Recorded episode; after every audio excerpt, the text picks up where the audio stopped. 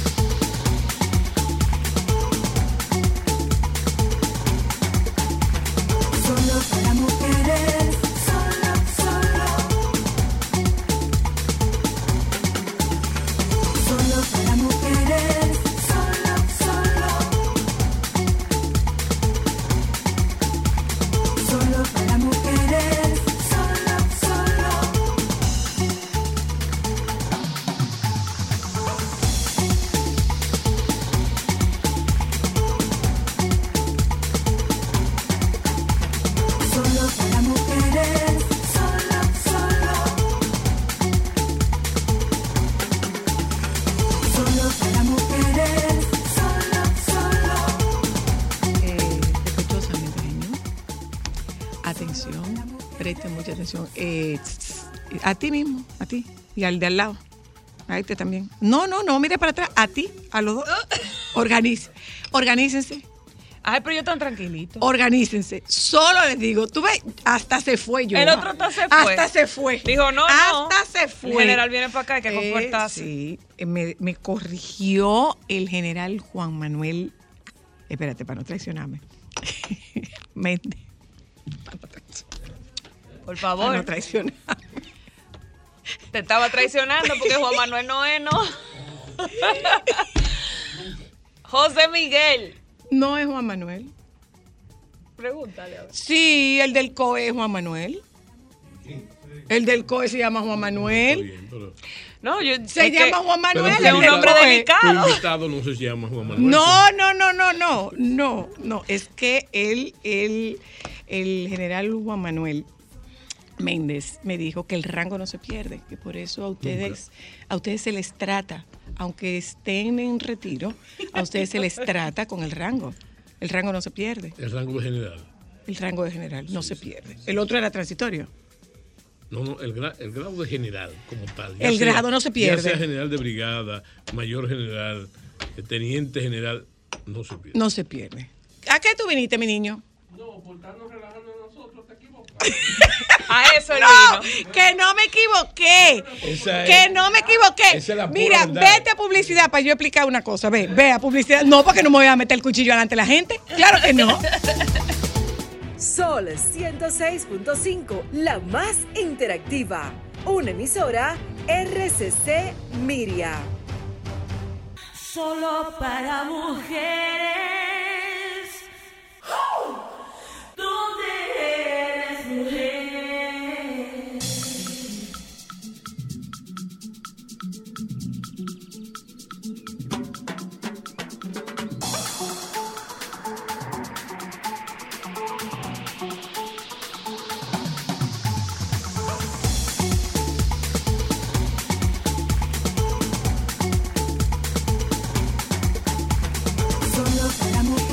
Nosotros no acostumbramos a hacer esto. Sin embargo, eh, hay dos fechas muy eh, fundamentales para nosotras que abrimos estos espacios porque se pueden abrir oportunidades y lo hacemos en temporada de Navidad y lo hacemos también en temporada de las madres. Por eso nosotros estamos recibiendo a, a Carla Sánchez Brache para que nos cuente de una convocatoria sumamente interesante para mujeres. ¿eh?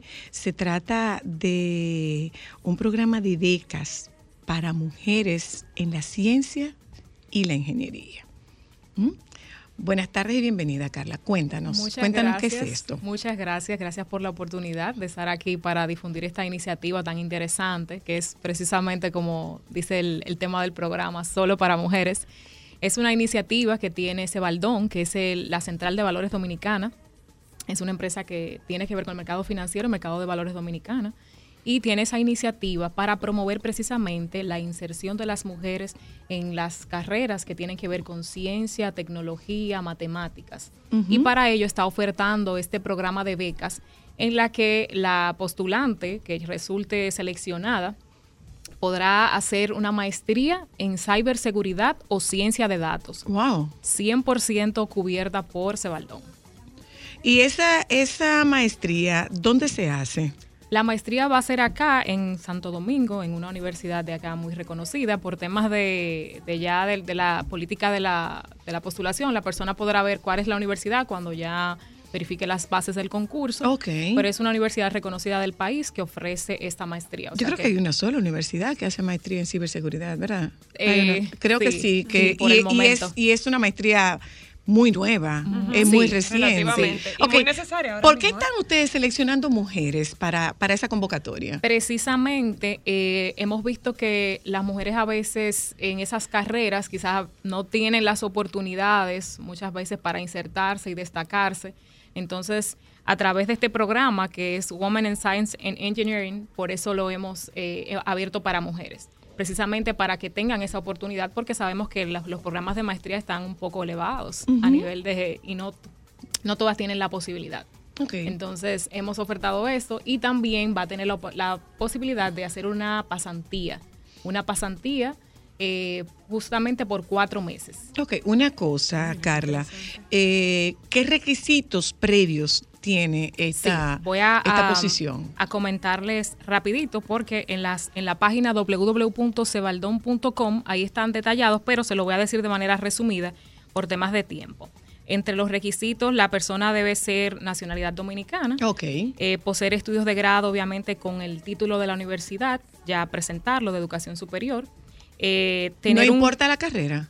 Eh, no importa la carrera, o sea, puede ser de administración perfectamente. Son carreras afines a ingeniería, pero sí matemáticas, debe ser carreras afines a esta. Exactamente. a esta maestría. Ajá, exactamente, para que tenga la base. Pero ya cuando lea las, las condiciones, ahí le explica más detallado. Pero sí pueden participar egresadas de administración, porque hemos tenido la muchas personas que no han entendido que puede, que no solamente para ingenieras en sistemas y demás, pueden también de administración perfectamente eh, postular. Eh, también otra característica que necesitamos como requisito es que tenga un eh, índice mínimo de 3.2 a 3.4, porque obviamente debe ser alguien que eh, sea un, un estudiante, ¿verdad? Bueno, es que el que no Excelente. tiene, el que no tiene un índice Y- y, no lo estamos mantiene poniendo un índice cómodo. y no, aman- y no mantiene un índice académico, No puede pierde la aplicar, beca. claro. No, y Sí, además pierde nos la envía beca. también su hoja de vida y le estamos pidiendo que nos haga una presentación de la persona con un videíto, algo sencillo para conocerlo, porque como son muchos candidatos, para poder ir depurando y también una, un ensayo o motivación de por qué debe ser elegido en este programa de becas. Porque obviamente es una cobertura 100%, debemos asegurarnos que el elegido realmente le vaya a sacar el provecho, o la elegida en este caso. Ok. ¿Esta, ¿Esta maestría es presencial o es semipresencial? Sí, va a ser presencial. Es Ya la universidad eh, está eh, Abierta. ya presencial. Sí, realmente es presencial. Y la oportunidad de la pasantía es algo muy valioso porque va a poder poner en práctica esos conocimientos Claro. durante cuatro meses y es una pasantía remunerada. Mm, o ah, sea, que la persona podrá eh, estar quizás a otro nivel ya como profesional, no solo quizás con la teoría, sino en la práctica. ¿Ustedes tienen algún requisito concerniente a tiempo de ejercicio? Si tiene que estar en, en ejercicio de la profesión. no, no, no. ¿Cuán tiempo de graduado? No tienen No, no. ninguna Lo importante es que debe ser ya egresado, que tenga su título a mano y todo eso para que pueda a- e- iniciar en este año la maestría, Bueno, para perfecto. que tenga ya todo a mano. Entonces, condición sine Sí. qua non que sea mujer. Exactamente, porque es justamente para motivar como parte de nuestra responsabilidad social la inserción de las mujeres en este tipo de especializaciones.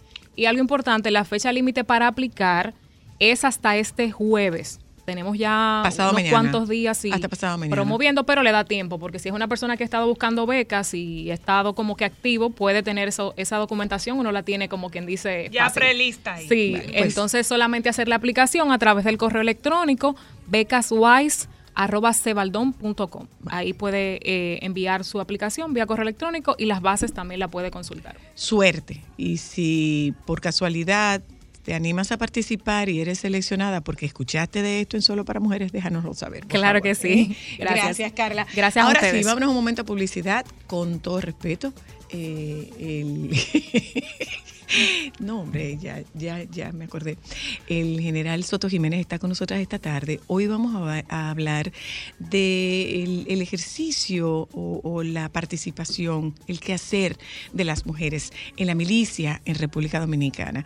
Dedicado de manera muy especial y particular a muchas amigas y gente querida que está haciendo un trabajo desde las filas de nuestras Fuerzas Armadas. La tía Patricia. Patricia a. Tirado, Tarta Patricia Tirado, a Zorrilla, a muchas de estas mujeres cercanas a nosotras que hacen un trabajo y han hecho un trabajo, han hecho carrera en las filas de en las filas militares en nuestro país. Vamos a conocer de la historia de su participación esta tarde con la visita del general Soto Jiménez. Nos vamos un momento a publicidad. Ya volvemos. Sol 106.5, la más interactiva. Una emisora RCC Miria. Solo para mujeres. ¿Dónde eres mujer?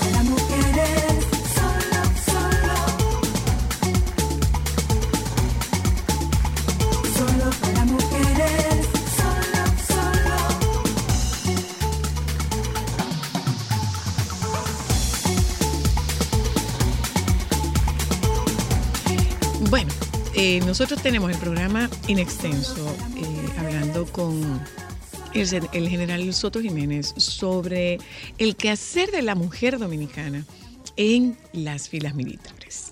Bueno, ¿Cuándo empezaron? Sí, espérate. Lo primero que yo tengo que decir es manifestarte lo complacido que estoy de encontrarme en este espacio. Una invitación que defiero con mucho gusto. ¿verdad? Gracias la gracias- compañía- gracias de nuestra parte. Por la compañía de ustedes. Pero además, eh, yo creo que es un espacio refrescante. No solamente por el tono de tu voz, que a veces se hace como, como dulzón, ¿verdad? Pero eh, yo pienso que sí, que son informaciones que hay que suministrar. eh, y no solamente esto es un espacio de mujeres, sino a toda la población, porque además de eso, yo pienso que es el mismo papel que juega y ha jugado la mujer en toda la historia de la República Dominicana. De esa historia remota no voy a hablar porque ya hablamos, Hablamos, claro. en un programa anterior. Y esto debe ser, pienso yo, muy concreto, porque es un tema que yo domino bastante bien. Porque me, to- me tocó como en mi rol. ¿Cómo lo domina? ¿Como, como historiador o como, No, o como no, ministro? eh, como como guardia. yo- o como guardia. Yo pienso que como militar, porque a mí me tocó. ¿Cuál es la diferencia entre un guardia y un militar? Mira, yo creo que hay una diferencia, yo diría que cultural. Porque ¿Qué es un habla- guardia y qué es un No, militar? el, el- el guardia es una referencia. Cuando se habla de guardia, es un- una referencia a la famosa Guardia Republicana que estableció Moncácer, que por cierto era una guardia que tenía fama de arbitraria, ¿verdad? Por eso que en algunos en algunos corrillos se habla de la Ah, guardia. preso por la Guardia Mon. Exactamente, viene de ahí el término. Ahora bien, conceptualmente yo creo que hay una diferencia, porque cuando se habla, se hace referencia del guardia, es una cosa que, y por qué no decirlo, que nosotros hablamos con mucho orgu- orgullo. Sí. Estamos hablando de ese guardia que conforma la tradición, la tradición, ¿verdad? Entonces una tradición y la diferencia, la tradición y la diferencia es que cuando se habla del guardia, se está hablando no solamente de la guardia de Mon, sino de la guardia como un instrumento permanente del Estado dominicano en tiempos a veces de mucha intolerancia. Y cuando se habla de militar, se está hablando no solamente de un tipo de militar, de soldado, de eh, un individuo castrense que tiene formación militar. Y eso tú lo puedes ubicar en tiempo y en espacio, en la historia de las Fuerzas Armadas, porque realmente está ligado a la emersión, al inicio de la carrera militar desde el punto de vista académico. Entonces estamos hablando que aunque durante el régimen de Trujillo hubo el famoso eh, diplomado, o diplomado no, el título de bachiller en ciencias, ciencias militares. En ciencias militares. Eh, Entonces, regularmente al principio de la dictadura, eso fue muy irregular en cuanto al tiempo y no había una localidad propiamente. Pero después estamos hablando eh, básicamente del 43, 44, el 48 y el 49, que es la primera formación eh, bien conformada, promoción bien conformada. Entonces sí, ahí se puede marcar esa diferencia entre el militar y el guardia. Lo que no quiere decir que los egresados de No las guardia. escuelas militares no sean guardias. No sean guardia. Y yo recuerdo ¿Cuál fue la primera de, la, de las academias? la del ejército, aunque hay una vieja discusión, porque eh, la primera academia que nunca que no se graduó su promoción fueron los marinos. Estamos hablando del siglo XIX. Pero ni- aunque existió también una academia del ejército, ninguna de las dos pudo graduar a sus promociones. Y eso se debía sencillamente a la inestabilidad política. Recuérdate que en el siglo XIX, sobre todo después de la restauración de la República, eh, la inestabilidad, había gobiernos que duraban, que duraron seis meses, siete Sí, meses, y después, y después de la muerte de Lili, hubo gobiernos que duraron 48 horas. Entonces, esa inestabilidad y la misma conformación de lo que podemos llamar del perfil de la formación del militar, eh, no fueron los más deseables. Por eso, no, aunque hubo las creaciones de la, de la escuela naval en determinadas épocas, por ejemplo, yo pienso que uno de los grandes propulsores de la Armada Nacional, de la Marina como arma, integrada a la guerra de independencia inclusive, fue el gobierno de Buenaventura Báez, por razones puramente políticas, porque realmente el líder militar por excelencia era en esa época, determinada época, el general Pedro Santana. Entonces, eh, Báez, cuando llega a la presidencia, pretende explorar otro campo que no sea el campo que domina el prestigio y la conducta del general Santana. Entonces, él es el padre de que las primeras incursiones a territorio haitiano eh, las hizo Báez por vía marítima. El gobierno de Báez, inclusive Báez contrató un almirante francés, un navegante de apellido Fagaldé o Fagalde, que para que la- hiciera la marina, para que hiciera la marina, no, para que hiciera esas operaciones de la navidad. Entonces hay que atribuirle a Porque hubo una época en que ya, ya más reciente, eh, en nuestra historia más reciente, hubo un momento en que todos los cuerpos, to- todas las especialidades se congregaban, todos los cuerpos militares se congregaban, se formaban en la, en la Academia Militar Batalla Sí, de la sí, Carrera. sí. Y después de ahí eran las especializaciones, No, eso era- con excepción de la de la policía. No exactamente así, porque eh, lo que pasa fue que eh, a raíz de que nació básicamente la Academia de la Policía Nacional. ¿Fue primero? Sí, no, no. Primero Eh, fue la de la carrera. Ese- lo que tú dices es un programa que se hacía, y yo creo que un programa con grandes beneficios, eh, en que los primer años de todas las escuelas compartían el primer lado. Eso iba a tener una redundancia importantísima en la carrera posterior porque se conocían Claro. se, y se trataron, se hicieron compañeros, camaradas de armas en un proceso muy duro de la época de la formación. que es el Sí, primer año. el primer año, por supuesto. Entonces, eh, sin temor a equivocarme, el primero fue la policía, porque recuerda que la Fuerza Aérea fue muy posterior. Sí, claro. En la emersión de, de la escuela. Y la escuela naval siempre entró en, en una ligera discusión, aunque en la guardia no se discute, pero ellos tenían un punto de vista diferente y yo también estoy de acuerdo. Y es que en el primer año de la profesión naval se manejan aspectos eh, que son puramente del etos naval. Sí. Y entonces resulta que eh, ellos decían, en co- tras lo- en los corrillos decían que eh, ir, a la, ir allá a formarse con los guardias era una pérdida de Una tiempo. pérdida de tiempo. Una pérdida de tiempo. Y, y retomar eso después. Bueno, pero todavía se está discutiendo eso, ¿eh? porque ese programa eh, se instauró, se, eh, se ha eh, separado, se ha descontinuado. Creo que ahora la policía, por ejemplo. ¿Cuándo entran las mujeres? No, espérate, Las mujeres espérate, entran- Espérate, espérate, ese es un. Como asimiladas. No, no, no, no, no, no. no.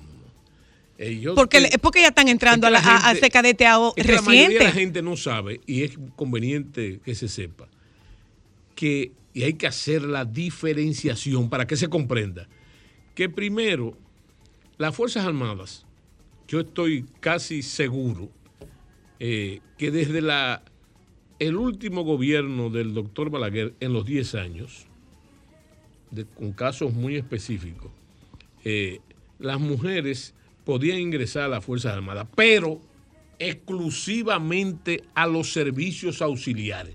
Estoy hablando en el servicio sanitario y no solamente los médicos Mm, con sus especialidades, sino también estoy hablando de como odontólogos, etc. En toda la fuerza. Pero no tenían eso formación era- militar. Aún, aún en ese caso, eso era muy raro. Pero no tenían formación militar. No, no, no, no, tenían, porque entonces se hicieron unos cursos de formación básica, ¿verdad?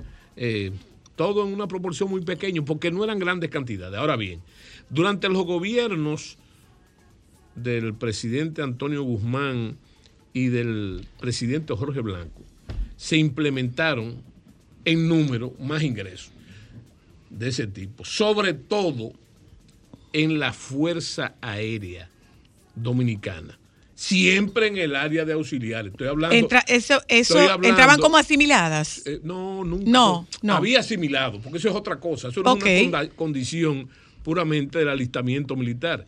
Pero había, por ejemplo, tú encontrabas eh, en el área de enfermería, Claro que era donde que tenían grados militares. En el grado también, en todas las especialidades, de la había oficiales médicos, había oficiales odontólogos. Y después, entonces, en el primer gobierno de Leonel Fernández, se comenzaron a implementar ingresos para el área, para otra área de servicio. Estamos hablando eh, en las oficinas. Administrativo, en las en Pero las eso fue antes de ayer. Eso como antes de ayer. Sí, sí, bueno, pero espera, Sí, sí, es que, es que eso no es lo importante. Y por eso yo te decía que me tocó a mí un papel protagónico como ministro de las Fuerzas Armadas. Y es que entonces se contempló, primero organizar, organizar ese servicio, organizarlo. Porque eso era, como yo te dije, había una dispersión eh, y poco concreto. Eso mismo que tú dices de la formación militar, aunque las instituciones le daban formación a esos oficiales auxiliares porque había cursos, los, se llamaban los cursos básicos para oficiales, eh, para eso. Entonces, eh, eso estaba amparado en una legislación, del- en una norma del, de todo el ordenamiento militar que decía que usted podía ingresar como oficial. Como oficial. Si usted tenía educación universitaria. Universitaria, Pero estamos dejando también aparte, ya hablamos de los servicios, hablamos de las áreas médicas, pero hay otro caso.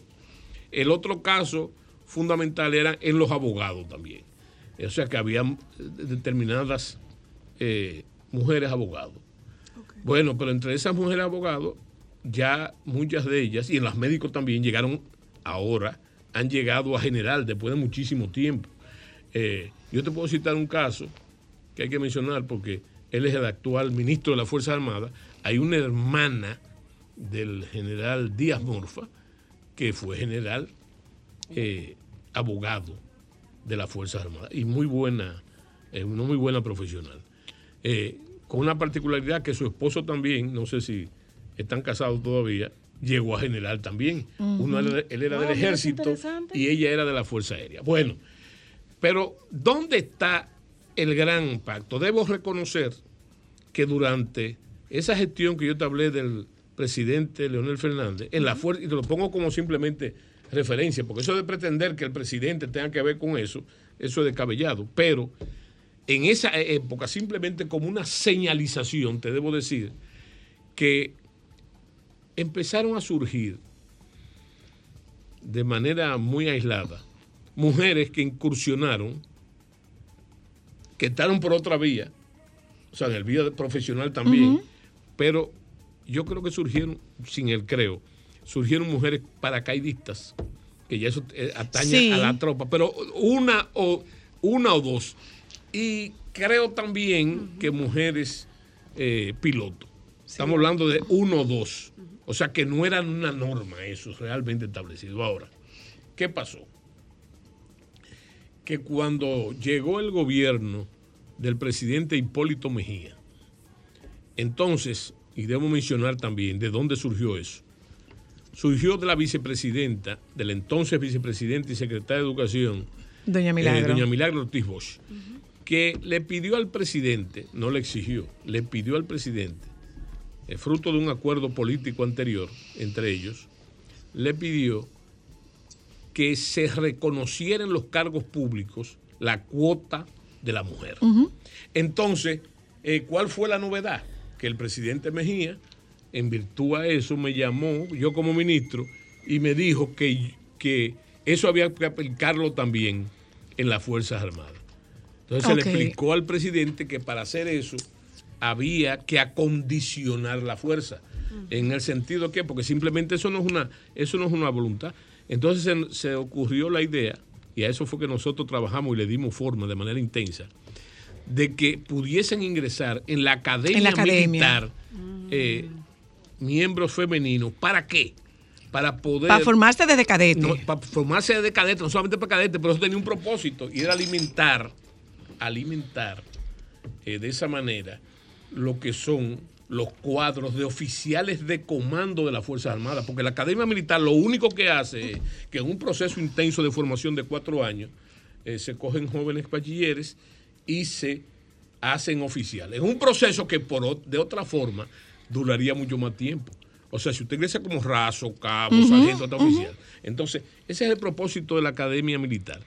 Ah, Eso- surge con Hipólito. Sí, fue Hipólito Ahí es cuando entran las Eso mujeres. fue Hipólito para dar precisamente a sugerencia de doña Milagro Ortiz Bosch Ah, mira qué bien. para, para que se ahora, eso no simplemente eso no fue fácil ¿verdad?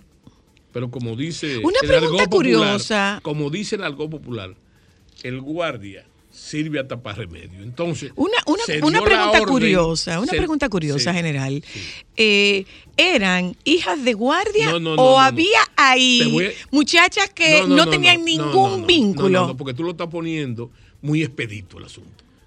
Para llegar ahí, no, eso no es, entren a la academia militar, no, no, no, eso es un proceso. Lo primero que se hizo fue que se mandaron muchos oficiales a ver, A reclutar. no, a visitar los países donde esos programas femeninos funcionaban, comenzando por los Estados Unidos, que tiene un programa de- en West Point, por ejemplo, en todas las sí, claro. universidades eh, femeninos. Entonces, Ya no existe el acuerdo se con West mandaron- Point. Se mandaron ahí a muchas partes de América donde había esos procesos. Sí. Inclusive se mandó a hacer una consulta y un estudio a Taiwán. Eh, lo recuerdo perfectamente eso. Y para ver el fenómeno, cómo se bueno, Después que se entonces se trabajó en la planificación de eso, en virtud a esas experiencias, entonces se presentó otro problema. ¿Quiénes van a ser los instructores Mm. de esos cadetes? ¿Verdad? Porque lo que nosotros teníamos básicamente eran mujeres de esos servicios auxiliares, Exacto. algunas que se habían orientado ya hacia el trabajo táctico muy tímidamente. Entonces hubo que mandar a esas mujeres a formarse, no como cadetes en el extranjero, sino eh, visitas de entrenamiento a esos países para que se dieran cuenta cómo funcionaba. Eso fue la primera. Pero el paso más importante. Pero ya estas mujeres se iban como oficiales. No, no, no, no, no. Esas mujeres ya eran oficiales. Eran oficiales. Ya eran oficiales. Entonces se mandaron a especializar en eso. Un grupo de mujeres escogidas. ¿Escogidas en qué sentido? ¿Bajo Que qué criterio? Que tuvieran condiciones académicas Y físicas. para eso. Entonces. eh, ¿Cuáles eran esas condiciones hablando- físicas? ¿Cuáles eran esas condiciones no, físicas? No, porque usted, porque, No. porque usted comandaba un cuerpo élite, usted No, formó un cuerpo élite, Es que, son los cazadores. mira, es que la Entonces, fuerza- ¿cuáles eran estas es que condiciones? en las Fuerzas Armadas eso está eh, muy normado. Eso no es de que, mira, tú vas a coger ahora y vas a hacer esto. No, no. Hay una tabla de ejercicios. Ok. ¿Verdad? Hay una tabla de ejercicio que nosotros le llamamos en las unidades, lo que se llama la TOE, la tabla de organización y equipo, que es otra cosa, pero aparte de eso había una, una tabla de los ejercicios que se deben hacer. Entonces, una de las condiciones, y aplica el feminismo, es no, tú no tener ni que ejercicio para mujeres y, Y ejercicio ejercicio, para para hombres. hombres. Claro. Es el mismo ejercicio, ¿verdad? Y eso fue el resultado también de los estudios que se hicieron fuera. Para Perdón, perdón, mire lo que Eh, pasa. No, no, lo no, que espérate, pasa. espérate, espérate, que es que tú estás dejando, estás dejando a veces. No, es que, es, que, es, que, es que me interesa, me, me mueve a curiosidad, Sí. porque lo que nosotros, o sea, el, el mundo de las Fuerzas Sí. Armadas es un mundo secreto. Era. Entonces, bueno, era un, era un mundo secreto, pero era un mundo que generaba mucha curiosidad. Sí. Solo que nosotros veíamos a través de películas de Hollywood donde hay formación de hombres y mujeres en las academias, entonces uno no sabía si funcionaba igual. Entonces, ¿a dónde voy? ¿Cuáles eran las características físicas que debe tener un hombre y las características físicas que tenía que tener una mujer? no, no, no, es que ahí precisamente. Porque lo único que uno Eso sabe lo es que los guardias, que, los lo- guardias no pueden ser No, pie no, no, plano. no, no, lo mismo- que los guardias no pueden ser pie no, no, plano. es lo mismo que te estoy diciendo. Exactamente. Tú estás preguntando lo mismo que yo te había Ok, dicho. pe- pero Eh, oye, necesito una estatura. tú hay, hay lo que se llama en las Fuerzas Armadas, los americanos le llaman el PT, que es eh, la prueba física. Ajá. Entonces la prueba física no es invento de que tú eres mujer, que tú eres No, hombre, no, no, no, no, Tú ya tienes que sé. tirar tanta pechada en Ok, determinado tiempo. ok. Tienes que hacer tanto abdominales y cosas. Y la carrera, el trote, lo tiene que hacer en determinado tiempo. Ahí no hay invento. Y no hay diferenciación ni discriminación. No Ya, es un tema de sexo, Entonces, No, no, no, pero yo no me refiero a discriminación. Yo me refiero a si tiene que tener algunas condiciones físicas particulares. O sea, era un tema de rendimiento, tengo no que de hacer un sexo. esfuerzo para mantener la coherencia de lo que te estoy explicando, de cosas fundamentales. Por ejemplo, ya yo te Él dije... es guardia y no deja de ser guardia, yo Virgen de la Alta ya- Ya Gracia. yo te dije que se mandaron gente al exterior Ajá. y, a- y mujeres a formar. Habiéndote dicho la salvedad, habiéndote dicho la salvedad de que las primeras mujeres, no en mi periodo, sino anterior a todo eso, en el gobierno de Antonio Guzmán Fernández, eh, que fueron a, a academias militares. No fue el ejército, ni la Fuerza Aérea, ni la Marina, fue la policía. La policía. Que mandó a Chile a la escuela de carabineros, a la academia de, de carabineros, y se graduaron formalmente. Recuerdo que había un apellido Pepén. Esas mujeres eso fueron pioneras porque esas sufrieron una discriminación tremenda. Y finalmente salieron de la fila. Creo que había tres o cuatro. Salieron, ¿verdad? Bueno. Entonces, yo te digo que el programa que mejor sirvió para poder establecer el servicio femenino en las Fuerzas Armadas no fue la Academia Militar, fue el Servicio Militar Voluntario que implementó, que ahí entonces nosotros hicimos un gran laboratorio. Un gran laboratorio, ¿por qué? Porque en el Servicio Militar Voluntario entonces ingresaron mujeres y fue un magnífico laboratorio Claro, para claro. darte cuenta de cómo iba a funcionar Claro. el otro programa. Bueno, eh, déjame decirte que ahí afloraron las principales dificultades que podía tener la- esa presencia. La formación. Pero sin novedades, que es una cosa muy importante. Porque cualquier novedad en ese proceso podía abortar el proyecto de la Academia Militar. ¿A qué llaman ustedes militarmente novedades, general? ¿A qué llaman ustedes no- el novedades? acoso, eh, ese tipo de cosas. Eh, Eso se sobrepasó, sí. Y déjame decirte, estamos hablando de mucho, porque el servicio militar voluntario, cuando yo salí de la fuerza, había graduado ya 12 mil ¡Wow! eh, ciudadanos y ciudad- ciudadanas y ciudadanos en el servicio militar. Bueno, pero ¿qué pasó? Incluso, tú preguntaste ahorita, ¿verdad? Que de dónde salieron esas mujeres, ¿verdad? ¿Qué fue el proceso de selección? En las Fuerzas Armadas es voluntario. Pero hubo muchas que fueron del servicio eh, militar. Y se engancharon ahí. Que ya se habían fogueado. No Y tenían quedaron enamoradas, la- y entonces decir. eh, solicitaron, ellas por su propia solicitud, no fue que tú le dijiste, usted es cadete, no. Usted, en la Academia Militar, tú tienes que ir, pasar una serie de pruebas y de exámenes de todo tipo para tú poder ingresar. Entonces ellas estaban en eh, ventaja, porque ya habían Claro, pasado. ya lo habían hecho. habían Claro, pasado. Ya tenían formación en Sí, ese ya tenían cierta formación. Naturalmente, ellas no fueron del servicio militar voluntario a la academia militar, sino eh, una vez usted salía de ahí, ellas solicitaron, bueno. Entonces, en cuanto al origen, ahí no había ningún tipo de discriminación. O sea que, eh, ¿y qué pasó? Lo que pasa en la sociedad dominicana era un reflejo de la sociedad dominicana. Estoy hablando de las primeras cadetes. ¿eh? Y entonces... eh, lo que ¿De, sucede- de cuándo es esa primera promoción? ¿eh? Esa primera promoción de primeras cadetes. La primera, bueno, déjame, 98 decir- déjame decirte que, que interesante lo que te voy a decir. Muy interesante. Porque tú no has dejado que yo te explique el otro paso que hubo que hacer. ¿Sabes qué hubo, hubo que hacer? Hubo que reconstruir la academia militar. Ah, ¿Por qué? Porque había un problema de alojamiento y en ninguna academia del mundo tú puedes me- me- alojar Hombre en ese sistema de claustro hombres con mujeres. Entonces hubo que Ah. cambiar una serie de cosas eh, sin dañar espacio. mucho la unión que tiene que haber en un cuerpo de cadete. Pero entonces eh, fue interesantísimo ese proceso también. Bueno, pero eh, como dice el campesino dominicano, probando es que se guisa. ¿Y qué es lo que yo te quiero decir? Y es muy importante que yo lo diga aquí hoy, eh, que ya yo tengo 20 años, creo, o más, que salí de los cuadros activos de las Fuerzas Armadas, que la mejor aprobación del sistema la da el tiempo. Por y yo supuesto. puedo decirte que ese programa de cadetes fue totalmente exitoso, de cadete femenina, a tal grado, rompiendo cualquier tipo de discriminación que hubiese, ¿verdad?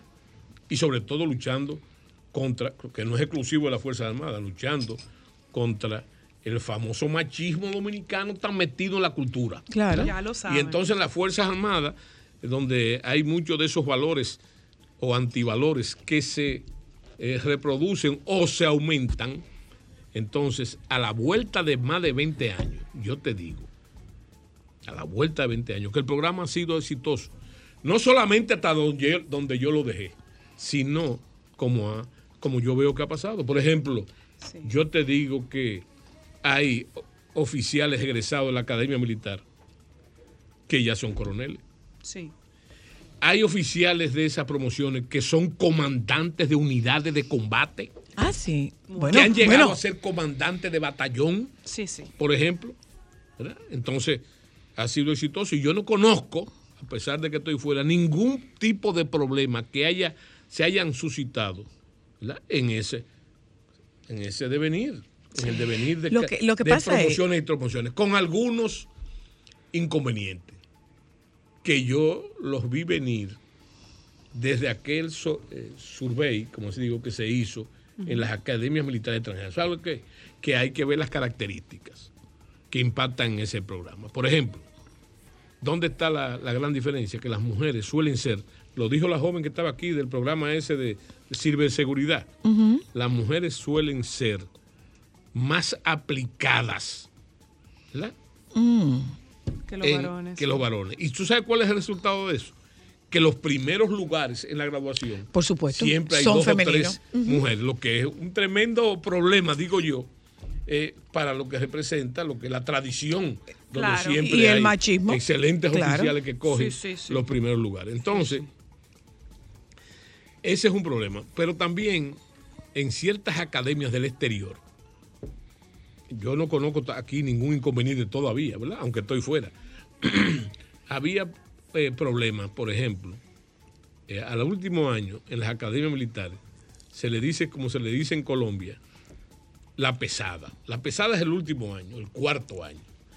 Bueno, entonces yo noté que en el cuarto año, cuando visité la Academia Militar de Whampoa, en Taiwán, siendo ministro en una visita oficial, noté que había pocas mujeres. Entonces, yo, pocas mujeres en los otros cursos, tercero, segundo, y pregunté que, a qué se debía. Y noté mucha presencia en el cuarto año. Y me dijo el director de la academia que la mayoría de esas mujeres que estaban en cuarto año, todas eran los primeros lugares. Y que ellos estaban reduciendo el programa. En Ajá. cuanto al número- no, pero te voy a explicar por qué. Por un asunto de lo que se llama productividad. Porque hay muchas cosas, tú calculas siempre lo- los detalles eh, de la periferia, ¿verdad? Pero hay cosas que son reales y ciertos. Pero que aquí no, aquí no hay diferencia. Aquí no hay diferencia. Por ejemplo, allá, ellos calculaban que el aprovechamiento en la competencia con los varones era muy marcado. Por ejemplo, la mujer detiene, que es el su periodo menstrual. Ahora, fíjate aquello que se dice en Chile ahora, mujer menstruante. Oye, No, persona Persona, menstruante. imagínese usted. Entonces, imagínese usted. Entonces resulta que hay tres días o cuatro días en la, en la bueno, que la mujer tiene ese, ese proceso que ellos dicen que disminuye Baja su la productividad. Bueno, segundo, la mujer es- sería un ser también, ¿cómo se llamaría? Engen- Engendrante. Eh, dador, bueno, no ¿eh? sé. Sí, porque la mujer entonces... No, ya no sabemos, general. Bueno, porque cómo la va mujer esto. entonces eh, sale en estado. El proceso de gestación, ¿verdad? que ciertamente una comandante, por ejemplo, de compañía, una comandante de batallón que esté en estado, después de los seis meses ya no puede rendir como rinde. pues. Pero después que pare, entonces está el periodo posparto. Bueno, pero acuérdese que España, España tuvo una ministra Sí, de sí, defensa sí, pero- con Toy Barriga. Sí, pero eso es política.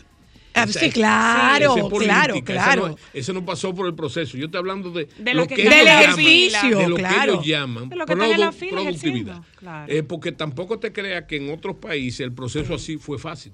Una Ahora, cosa, te- mire, ejemplo- general, tengo que ir a publicidad, tengo que ir a publicidad. Una pregunta, Sí. dos preguntas. ¿Cuál es el número de mujeres en esos cuerpos élites de las Fuerzas Armadas? Eh, ese creado por usted. No, pero hay de- muchos, hay pero, muchos. pero hay, hay mujeres, Sí. hay mujeres, hay mujeres cazadoras. Sí. Sí. Sí, ¿Y por qué no las vemos? Sí, bueno, bueno, bueno, bueno, es que el ¿por qué no la lo que tú vemos? el- es que es el número abrumador. El De abrumador de hombres. Pero En debería llamar la en atención en los desfiles, en los desfiles, en los desfiles del es un 27 de, febrero. es un asunto de número. Pero debía ser, debíamos No, no, pero por ejemplo, yo te puedo decir que en los SWAT. Tenemos una en SWAT, comandante del en batallón los de, de- SWAT, No, no, en los SWAT que yo fui, En los SWAT, ¿hay mujeres? claro. ¿Y por qué no la vemos? Y hay, y cada día el número de mujeres en las unidades de fuerzas especiales es superior. Pero que ¿por qué no las vemos? ¿Por qué las Bueno, esconden? porque, óyeme, soy la tú te debías dedicar a ir a verla. Pero series, es que está- es que eso, eso es una falacia. No, yo no estoy hablando desde el punto de vamos a vista. llamarle No, que no, eso es no, una falacia, no, como no, dicen no, los no, no. psicólogos. No, es una no, falacia. No, no, es no, una no, falacia. espérese, ¿Sabe de qué? espérese. ¿De una, falacia, una falacia de apariencia. No, ¿Por qué? no, no, Porque no, tú no, no, las ves. no, no. Porque no está en esa cotidianidad. No, pero, Ahora, pero, espere, en los espere, desfiles, pero espere, no hay espere. unidad de fuerza especial en los desfiles. Espere. Que no haya presencia femenina. Espere, espere, que usted y yo no nos estamos entendiendo, porque parece que estamos hablando como hablan los aéreos y, los y, y- y lo- y los, de, los del ejército. Parece que estamos hablando así, que no nos entendemos. Yo no me estoy creo que refiriendo. se entiende muy bien, No, sigue, no bien. estoy sinti- no estoy a- no estoy abordándolo desde el punto de vista de discriminación. Sí. Todo lo contrario. Estoy hablándolo desde el punto de vista de lo loable que puede ser pasar por un proceso tan demandante como el proceso de formación de los cuerpos élites. Entonces, nosotros quisiéramos ver a estas mujeres, porque por ejemplo, en los diplomados de Estado Mayor, en los diplomados de Estado Mayor que eh, con qué frecuencia hay mujeres que ganan los mayores honores en el diplomado de Estado Mayor, no desde el punto de vista discriminatorio, No, y en la academia sino militar. no desde el punto de vista discriminatorio, también. sino también desde el punto de vista de que eso es, un- es algo que se puede que se puede exhibir a partir de que no hay una discriminación en la selección, o sea, usted es guardia, usted tiene su uniforme puesto y usted es aquí tratado igualito que como Sí, se tratan los hombres. Denme a publicidad, ya vuelvo, ya vuelvo. Solo para mujeres, solo, solo. Sol 106.5, la más interactiva. Una emisora RCC Miria. Solo para mujeres. ¿Dónde eres mujer?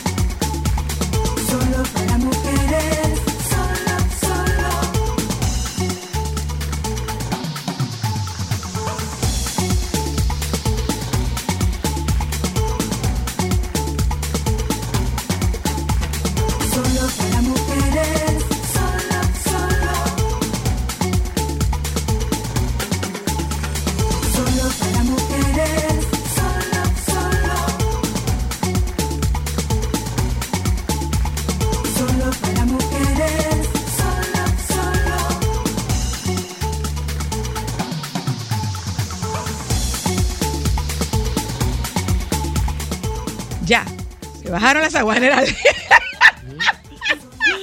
Se bajaron las aguas generales. agua? La, la que hay turbulencia No, entre no, usted y yo. No hay turbulencia. No, es que yo no estoy haciendo, eh, yo no estoy haciendo señalamientos discriminatorios. No me parece. Yo lo que creo es que quizás debía publicitarse más la participación de las mujeres y esa es la razón por la que está usted aquí. Sí, sí. Porque yo entiendo que sí, que nosotros tenemos una amplia participación femenina en los cuerpos castrenses. Creo que sí, pero que necesita hacerse más visible. Necesita hacerse más Bueno, visible. ahí, ahí yo podría estar de acuerdo contigo, pero déjame señalar. Yo no sé si es bueno que usted esté de acuerdo. Yo no sé si es bueno que usted esté de acuerdo conmigo. No sé si es bueno que usted esté de acuerdo Yo conmigo. lo que quiero decirte es que hay que coincidir en este caso, hay que coincidir, debemos coincidir. Eh, y es lo que y es mi aporte, yo creo que es fundamental que realmente después de todo este tiempo en que se inició ese programa y te voy a decir que es una es una gracia y una virtud del gobierno del presidente Mejía, ¿verdad? Pero también yo tengo mi pedazo ahí en la gestión. Te digo que a la vuelta de este tiempo, entonces, el programa ha sido totalmente exitoso. Ahora, siempre habrá, Ah, que se acerque al micrófono. sí, que me lo acerque. Sí, Siempre habrá una carga cultural de machismo. Por supuesto. ¿verdad? Y entonces, Pero, Eso Pero no va en, a toda- decir- pero en todas las áreas. eso no va a desaparecer. Le pagan Ahora, igual. Le en pagan la, igual. no, en la funcionalidad, en la funcionalidad hay que ver que hay planteada, aunque tú no quieras, uno debe tratar de que sea que sean todos iguales, ¿verdad? Que no haya ninguna diferencia. Pero tú vas a ver entonces que hay una especie de ya de competencia sana entre los géneros. Que, lo- que prima es, que lo que prima es, no de discriminación, lo que prima es entonces la capacidad profesional. Porque, eh, vuelvo y te digo, la Fuerza Armada está todo establecido. Si tú eres hombre y tiras 100 pechadas en determinado tiempo, entonces no solamente ya tú pasaste la prueba, eh, sino que la pasaste bien. Ahora bien, si es una mujer, ¿Lo supera? no, no, pasa lo mismo, no lo supera. Porque esa es la competencia. Claro. Ella tiene la misma edad, tiró la misma pechada en el mismo tiempo, entonces ahí no hay nada excepcional. Es que al fin- el hecho de tú, el hecho de considerarlo. Yo- el hecho de tú considerarlo excepcional ya es una discriminación. Lo que pasa Así es que es, yo, yo, es yo ahí estoy de acuerdo con usted y yo pienso que quizás el discurso debería ser no mirar en torno al género, sino en torno a tu capacidad Sí, claro. y a tu, pudiéramos decir, bueno, tu capacidad física, de que por Una qué no tiene, una cosa por qué no general, puedo hacer lo una mismo cosa yo. general. Llegará el momento, eh, lo podrá ver usted, una mujer al frente de una brigada. Sí, no, Sí. yo creo- yo creo que Queda eso- lejos. Sí, no, eso está próximo. No está lejos. No está lejos por la sencilla razón de que ya hay mujeres, Sí. han pasado mujeres, y creo que hay mujeres en la actualidad, comandante de batallón. O sea que están a un escalón. Ok. Sí. O sea que ya el ojo está puesto. Pero general. lógicamente- no, no solamente el ojo está puesto y el desempeño también. Es- a eso voy, o sea, es a mí no me beneficies porque yo soy mujer, a mí benefíciame porque yo soy capaz. Claro. Punto. Benefíciame porque yo soy capaz. Y si obviamente en el entrenamiento, sí el entrenamiento, dándose, el entrenamiento es igual. Y no, y se han derrumbado todos los, los mitos que había. Por ejemplo, uno de los problemas que se planteó en principio es que la voz de mando no iba a ser igual. Pero yo he visto, yo he visto en, en- en las ceremonias mujeres mandando con el carácter, el tono y la energía de un comandante de unidad. ¿Lo emociona? ¿Eh? ¿Lo emociona a usted ¿El eso? Oír a, a- a una mujer con Bueno, esa... mira, con ¿Lo tema. emociona? Yo debiera decirte, yo debiera decirte, ¿verdad? ¿Eh? Y sería muy demagogo, muy demagogo. Ay, me emociona profundamente. No, tú sabes una cosa, que yo lo veo normal. No, no, no, no. No es porque lo vea diferente No, es que y, no me, me- y me explico. no, es que porque lo vea diferente y me explico. Tú me hiciste una pregunta, ¿verdad? Y yo te la estoy respondiendo. Ok. ¿Me emociona? No me emociona. Ok, perfecto. Tal vez podría entusiasmarme. ¿Verdad? Ok. Y para poder podría decirte que me siento satisfecho que en el desarrollo de este tiempo. Pero emocionarse, emocionarme no. Bueno, lo que pasa es que yo estoy haciendo la pregunta a partir de lo que yo siento. Ah, está bien, pero no. Yo lo estoy haciendo a partir de lo que yo siento y le explico. Que no es lo que yo siento. Y le perfecto. Está bien. Pero no Perfecto. no debiera haber los guantes, por favor, mire ¿eh? que- mire que lo que pasa es que este eh, todo el que todo el que me conoce sabe que yo tengo un hermano guardia. Pero claro. Y para mí, hay un video de mi hermano como jefe de- del batallón que rindía los Honores. eh, los honores al presidente de la República, que cada vez que yo veo ese batallón, cada vez que yo veo ese video, a mí se me salen las lágrimas de orgullo. O sea, el oír la voz de mando de mi hermano, para mí tiene una implicación emocional. Claro, claro. Desde ahí, yo le pregunto si le produce una emoción, No. no. solamente, no solamente la voz de mando, sino, como decía usted fuera del aire, la, la imagen. Ah, sí. La imagen Sí, de una mujer pero para militar. todo eso de las emociones, ¿verdad? Es como... ¿Que me los recuer- guardias no me- recuerdan unos versos del poeta Neruda que es un proceso de, forma- de formación parecida, pero los indígenas decía, envolví el corazón con pieles negras. ¿Tú sabes por qué? Porque mira, yo podía, tú podías hacerme esa pregunta. Yo tengo un hijo que es coronel del ejército eh, y es un oficial que tiene ciertos grados de condiciones y ha rendido muchos honores. Pero yo cuando lo veo a él no me emociono. Que no, No, porque no. No me emociono. Porque veo que no. simplemente él está haciendo lo que tiene que hacer. Pero perfecto. El hecho de que haga lo que tiene que hacer no significa que usted no se emocione me- porque ve a su hijo ahí. Pero o sea, no se le sale la baba. Eso es un asunto no, es un asunto temperamental. Temperamental. A mí no este me- hombre guardia, Dios No, es que mío, no ¿para qué yo me metí ¿Qué en tú esto? Querías, ¿Qué tú querías que te dijera? No, me emociona muchísimo. Eso, eso sería muy bueno para No la radio y para la cosa. No. Simplemente no me emociona. No, yo quería que usted me dijera la verdad. Sí me satisface Ok. que él cumpla con su deber y que lo haga bien. Ahora, me emo- emocionarse, no. Yo me emociono cuando veo en estar la bandera nacional y cuando la veo que bajan la bandera nacional, ¿verdad? O cuando oigo las notas del himno nacional. Eso me produce, en mi temperamento, Lo emociona. Me emociona, No le da pique ver una bandera rota. claro.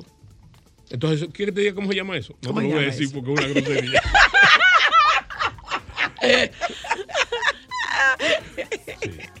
Mire, una cosa, eh, eh, se engordan las mujeres en la fuerza. Mira, te, te cuento la foto, no sé si fue en el aire que te lo dije, pero yo ayer vi en una promoción precisamente de las Fuerzas Armadas, ¿eh? en una rendición de honor- honores que estaba el ministro de las Fuerzas Armadas, el Estado Mayor, el Estado Mayor General, y mi hijo que estaba ahí también, porque él es comandante del recinto de las Fuerzas Armadas. Bueno, cuando lo vi, le, le comenté a otro general, viendo la foto, le digo, pero mira, esas mujeres que están ahí, esos oficiales, están ajustados porque se, tienen más pinta de guardia que muchos de los que están ahí. Ah, para que tú veas. Bueno, entonces, eso, eso es satisfacción. Ahora, Pero no lo emociona. no, no, porque entonces. claro que no, ¿tú que no lo emociona. Que yo me emocione, me degreñe. No. Eh, no. Mire, No. general, usted no se degreña ni que lo intente. Sí, usted no bien. pierde el cuadre. Sí. Usted no pierde el cuadre. Guardia. Ese cuadre guardia, usted Sí, no lo está bien. pierde. Tan mal que me caen los guardias toditos. No, no, Porque no. Son igualitos. No, no me haga Ese mi hablar, eh, no me haga hablar, eh. No me haga hablar. Porque yo lo veo, yo lo veo a mi hermano Abraham, o sea, como que, nada, nada. Sí, pero no me, no me hablar. No, no hable. No, no, hable, no, hable. Dame a publicidad. Sol 106.5, la más interactiva. Una emisora RCC Miria. Es la última vez que usted viene aquí porque usted va a. Hello. Hola. Bu- buenas tardes. Buenas. Saludos soy a, a todos también Gracias. desde Nueva York. Hola. Habla José Enrique, Hola. el único como es. Eh, saludo al general y en especial a ese dolor que sentimos por la pérdida de Cuchico. Ah, está- le está dando las Ah, sí. condolencias por, lo- por la pérdida Eh, cuchico. muchas gracias, valoro mucho tu sentimiento. Gracias, señor. Gracias. Gracias. Sí, no habíamos hablado. Bueno, no, no vamos a hablar de eso. Mire, eh, general, ¿habrá algún momento en que una mujer pueda ser eh, ministra de Defensa? Yo pienso que sí. Y sobre todo. ¿Jefa de Estado Mayor? sobre No hemos tenido jefa de Estado No, no, Mayor, Mira, mira, eh, no, no ha habido comandante de fuerza, pero déjame decirte algo. Eh, sobre que una mujer pueda ser ministra de Defensa, no solamente señala esa posibilidad, lo que existe eso, lo que hemos hablado en toda tal, sino que tome en cuenta también que según la nueva eh, ley Ley. orgánica, una, eh, el ministro civil puede ser civil. Puede ser civil, Puede exacto. ser civil. Entonces, eh, puede ser o una mujer de la línea de mando que llegue ahí a teniente general, o puede ser también otra persona que llegue a ministro en el siendo civil. Y, po- Porque y no podría- tengo, y no ve, me- yo he conocido, eh, mira, la que hizo la gran transformación, es un dato que la gente no domina, la que hizo la gran transformación de las Fuerzas Armadas en Honduras fue una ministro civil, Ah, mira qué interesante. para, para poner tu caso. Déjame contestar el teléfono otra vez. Aló, ya usted se va casi. ¿eh? Le quedan, le quedan Cinco minutos. cuatro minutos y un chin. Aló. Yo he tenido que aguantar muchas cosas aquí hoy. Hola. Zoila, Epa. ¿cómo tú estás? Yo. Perdóname, yo creía que era el programa de, de ¿De qué? Sol de la Tarde Ajá.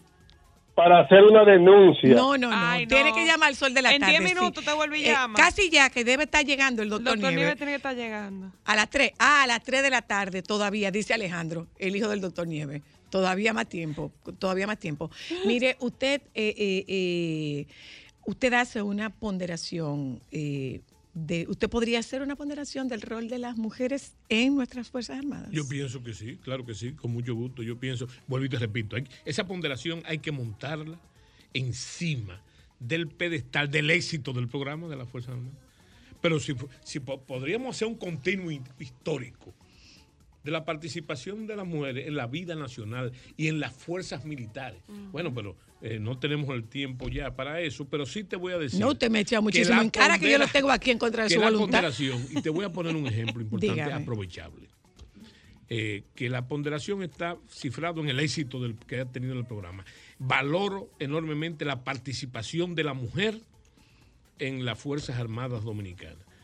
Y el ejemplo que te iba a poner era que en los Estados Unidos, claro que el programa es, data desde la Primera Guerra Mundial, sobre todo en el caso de las, de las oficiales auxiliares. ¿eh? y de mujeres en los campos de batalla como auxiliares también. Como auxiliar, exacto.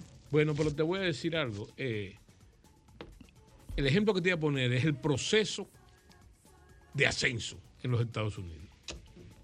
¿verdad? Que hay muchísimas mujeres que son generales y almirantes y generales pilotos.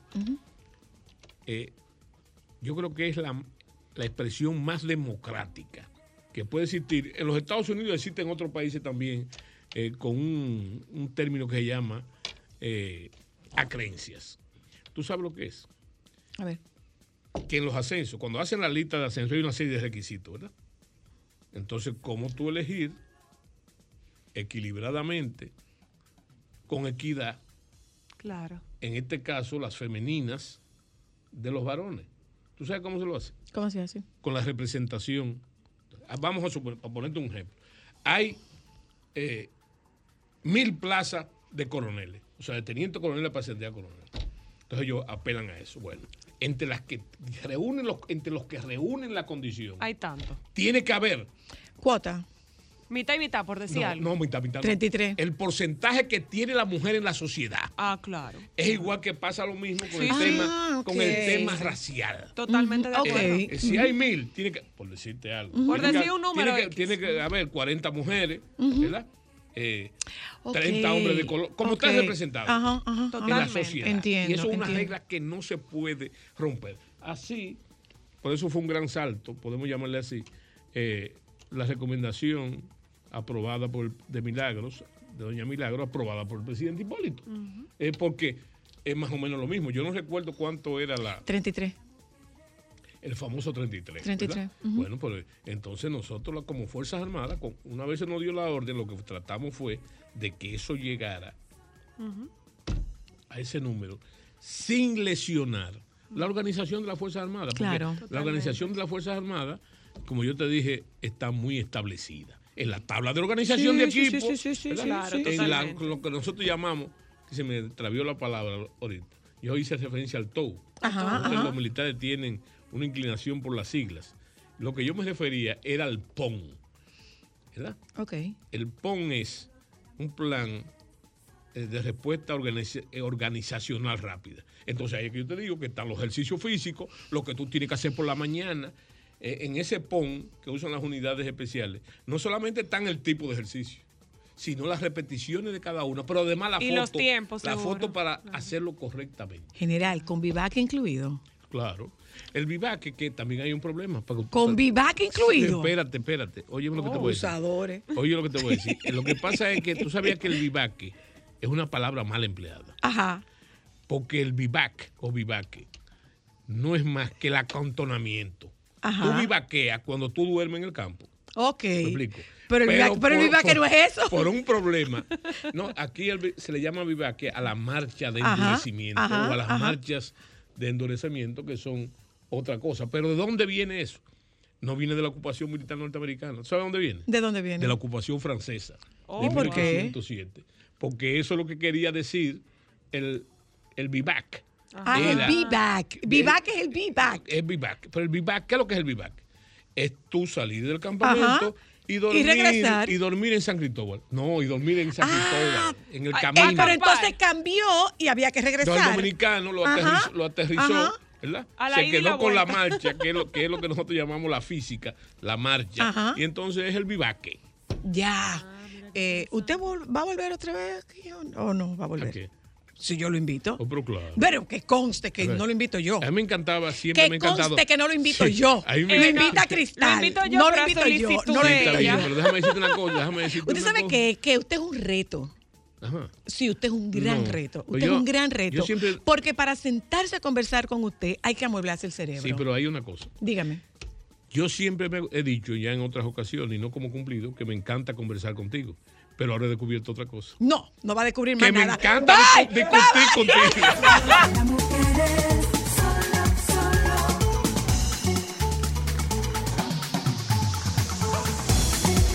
Sol 106.5, la más interactiva. Una emisora RCC Miria.